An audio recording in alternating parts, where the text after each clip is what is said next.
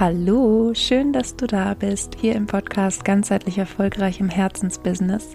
Mein Name ist Leni Schwarzmann und ich freue mich sehr, dass du auch heute wieder eingeschaltet hast und ich dich durch diese Folge führen darf. Heute geht es um ein Thema, was sehr, sehr viele kennen, die ihr Hobby zum Beruf machen oder machen möchten oder gemacht haben, nämlich zwischen Leichtigkeit und Leistungsdruck. Und es ist eines der Themen, über die meines Erachtens viel zu wenig gesprochen wird, dafür, dass es so viele kennen. Und ich berichte einfach heute ganz, ganz ehrlich aus meiner Erfahrung und vor allem teile ich mit dir fünf Tipps, mit denen du die Leichtigkeit behältst, wenn du dein Hobby zum Beruf machst. Und lass uns loslegen. Ich wünsche dir ganz viel Spaß dabei.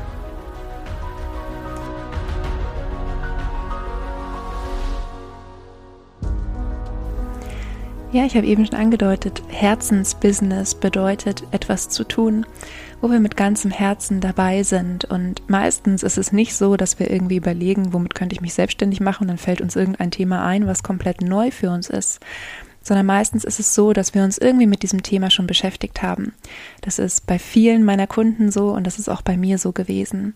Und wie du weißt, habe ich mich als Yogalehrerin und Coach selbstständig gemacht und lange bevor ich mich als Yogalehrerin komplett selbstständig gemacht habe, also ich war ja vorher lange im Nebenberuf selbstständig, aber bevor ich komplett meinen Beamtenstatus aufgegeben habe, habe ich schon lange Zeit davor Yoga gemacht und natürlich immer sehr profitiert von Yoga. Ansonsten kommt man ja gar nicht auf die Idee, sich damit selbstständig zu machen. Und genauso mit dem Coaching-Bereich. Ich habe mich viel mit Persönlichkeitsentwicklung beschäftigt, inzwischen ja fast zehn Jahre oder ja eigentlich über zehn Jahre sogar ähm, bevor ich auf die Idee gekommen bin, mich als Coach selbstständig zu machen. Und diese Affinität zu tiefgründigen Gesprächen und ja, alles das, das Zuhören können, das Fühlige sein, alles das ist ja quasi auch schon vorher in mir gewesen. Nur habe ich es noch nicht in dem Umfang gelebt, in dem ich es jetzt natürlich in der Selbstständigkeit tue. Und tatsächlich ist es so, dass es einfach ein anderes Commitment, eine andere Energie hinter deinem Herzensthema ist, wenn du dich damit komplett selbstständig machst. Und ich kenne das so gut, du kannst dir gar nicht vorstellen, wie oft ich früher gesagt habe, ich bin froh, dass das nur mein Nebenberuf ist und dass ich eben nicht unter diesem Druck stehe, dass es funktionieren muss. Und wenn ich ehrlich bin, hatte ich damals im Wesentlichen einfach nur Angst vor Marketing und Kundengewinnung. Und ich habe diese Themen in meinem Kopf so groß und schwer gemacht, dass sie die Sehnsucht nach meinem Herzensthema fast erdrückt haben. Und ich war in dieser Fehlannahme, dass ich irgendwelche fancy, lauten, extrovertierten Sachen tun müsste, um Kunden gewinnen zu können. Aber dabei gibt es nicht nur den einen Weg, erfolgreich Business zu machen.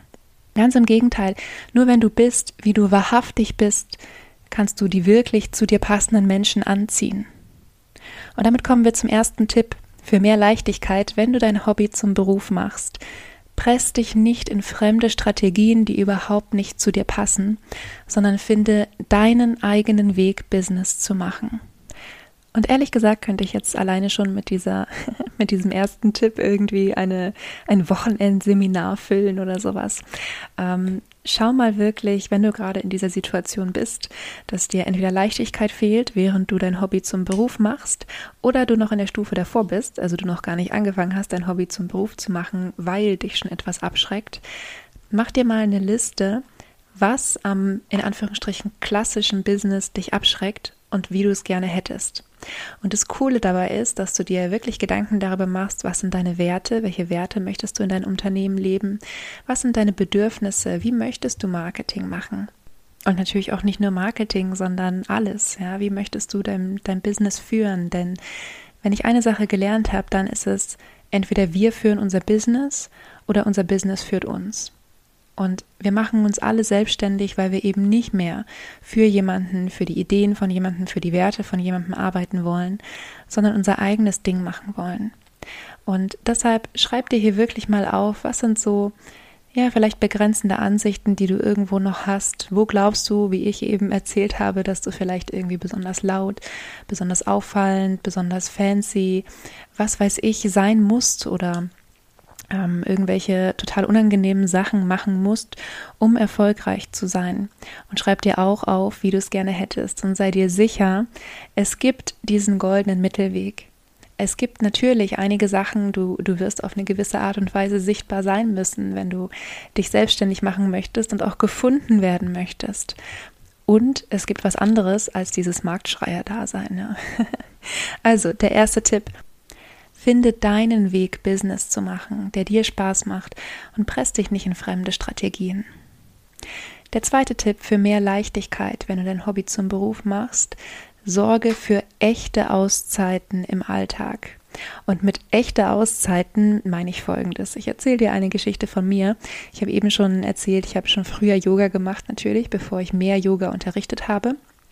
Und es gab ein ganz spannendes Phänomen. Als ich mich selbstständig gemacht hatte und mehr Yoga unterrichtet habe, habe ich aufgehört, Yoga für mich zu machen. Oder wenn ich Yoga für mich gemacht habe, dann hatte ich immer so im Hinterkopf, ach, und das wäre auch eine schöne Bewegung für meine Kunden oder das wäre ein schöner Flow oder was weiß ich. Ja. Und ich habe mich so ein bisschen selbst, ähm, ja, wie soll ich sagen, selbst veräppelt damit, dass ich ja Yoga mache, ähm, dass ich ja auch Auszeiten habe das sah vielleicht von außen so aus oder man hätte es so darstellen können, aber in mir selbst war es ja anders. In mir ging ja trotzdem dieses Gedankending los, dass ich überlegt habe, wäre das auch was für meine Kunden und so weiter. Und der Tipp, den ich dir hier geben möchte, ist, mach dir wirklich eine Liste mit, was Leichtigkeit für dich bedeutet. Und wenn da auch Yoga draufsteht, dann ist ja auch cool. Aber dann sei dir ganz bewusst, jetzt gerade machst du Yoga für dich und nicht für deine Kunden. Oder mit Lesen. Ich habe das auch eine Weile gehabt, dass ich unheimlich viele Bücher dann gelesen habe und vor mir selbst quasi immer gesagt habe, naja, ich sitze ja nur auf der Couch und lese. Tatsächlich waren das dann aber irgendwelche Bücher mit Inhalten fürs Business oder zum Thema Persönlichkeitsentwicklung. Also alles, was ich irgendwie auch fürs Business hätte nutzen können. Und natürlich auch ein Stück weit mit dieser Intention gelesen habe. Ja, also ich bin sicher, du weißt, was ich meine. Mach dir wirklich eine Liste, was sind echte Auszeiten für dich. Und wie gesagt, das kann natürlich auch das sein, was du auch beruflich machst, aber dann sei dir ganz klar in der Intention dahinter. Und auch eine Sache, die ich dir hier noch ans Herz legen möchte, mach auch wirklich Urlaub. Ich weiß, viele Selbstständige im Herzensbusiness neigen dazu, viel zu arbeiten, ähm, sich keine kompletten Tage frei zu nehmen, weil wir ja das Gefühl haben, wir arbeiten nicht richtig. Wir machen ja nur das, was wir lieben.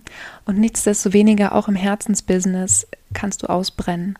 Darüber wird es nochmal eine eigene Podcast-Folge geben. Also hier an dieser Stelle für dich einfach wirklich wichtig. Mach dir eine Liste, wie du abschalten kannst, also mit Tätigkeiten, wann du abschaltest, was Leichtigkeit für dich bedeutet, wie du das im Alltag umsetzen kannst und such dir auch immer wieder freie Tage, an denen du ja wirklich mal die Seele baumeln lassen kannst.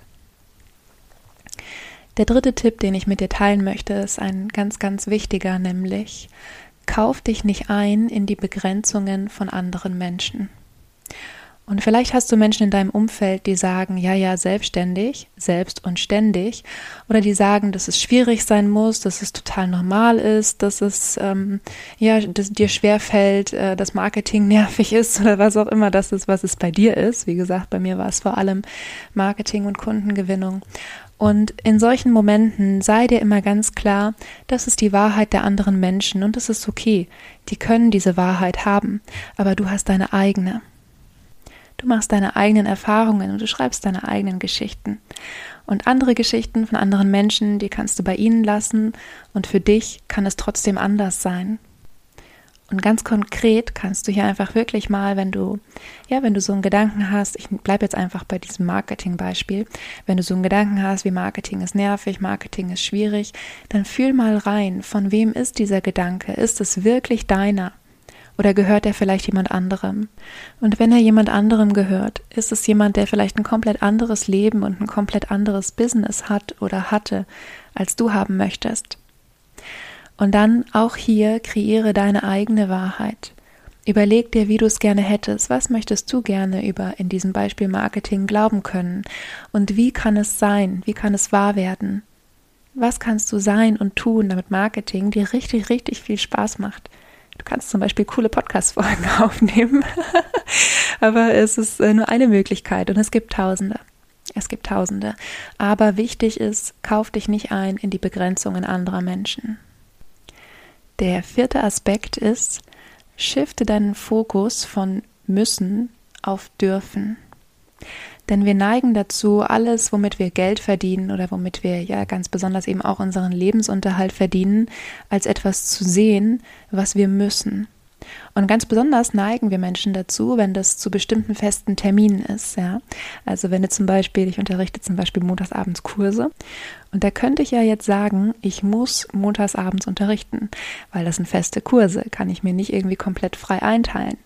Und hier wirklich den Fokus zu shiften von, ich muss jetzt hier Yoga unterrichten und in Anführungsstrichen wieder in diesem Leistungsdruck zu sein, den Fokus zu shiften zu, ich darf montagsabends Yoga unterrichten und eines meiner Herzensthemen in die Welt bringen.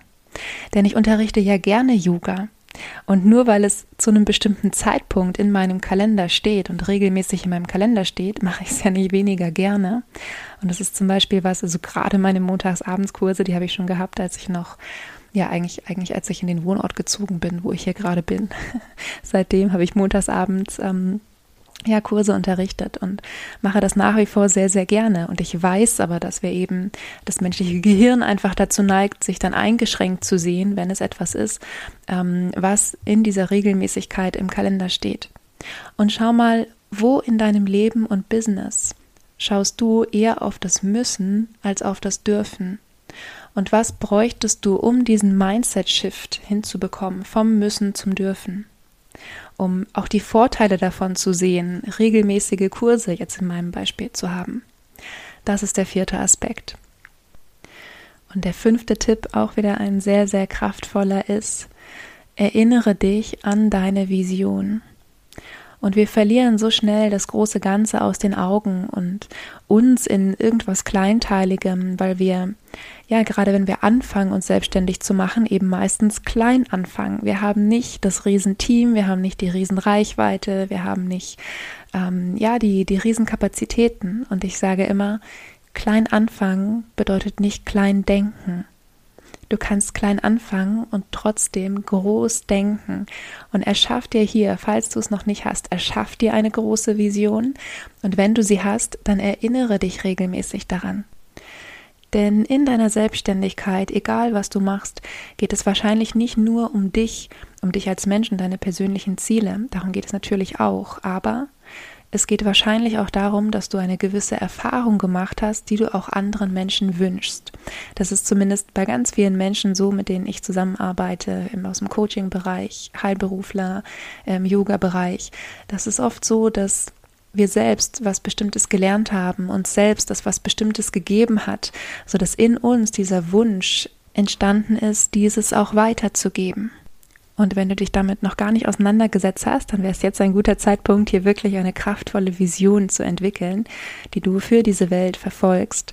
Und wenn du dich damit schon auseinandergesetzt hast, dann ist es ein guter Zeitpunkt, jetzt nochmal dich mit dieser Vision zu verbinden in meinem Beispiel, wenn ich montagsabends Yoga unterrichte, dann ist es kein Selbstzweck. Natürlich tut mir das auch gut, natürlich bekomme ich Geld dafür, aber es geht darum, Menschen dieses Lebensgefühl weiterzugeben. Es geht darum, Menschen wieder mit ihrem Körper zu verbinden.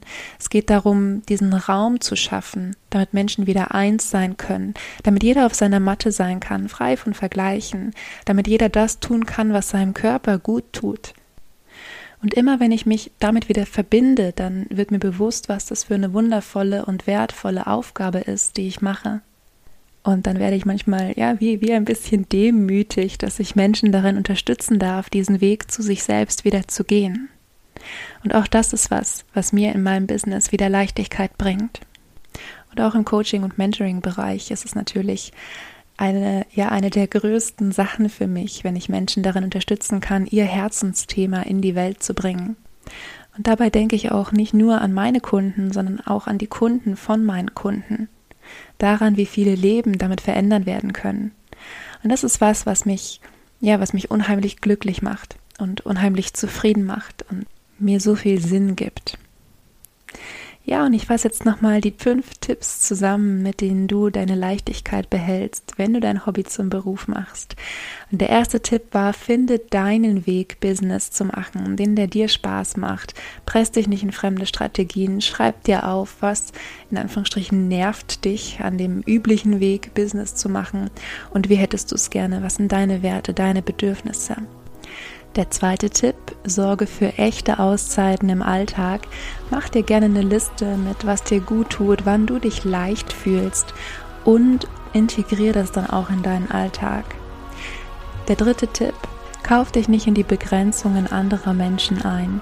Wenn du hemmende Glaubenssätze entdeckst, dann ähm, ja, hinterfrag mal, ist das wirklich deins oder gehört das vielleicht jemand anderem? Dann kannst du das bei ihm lassen.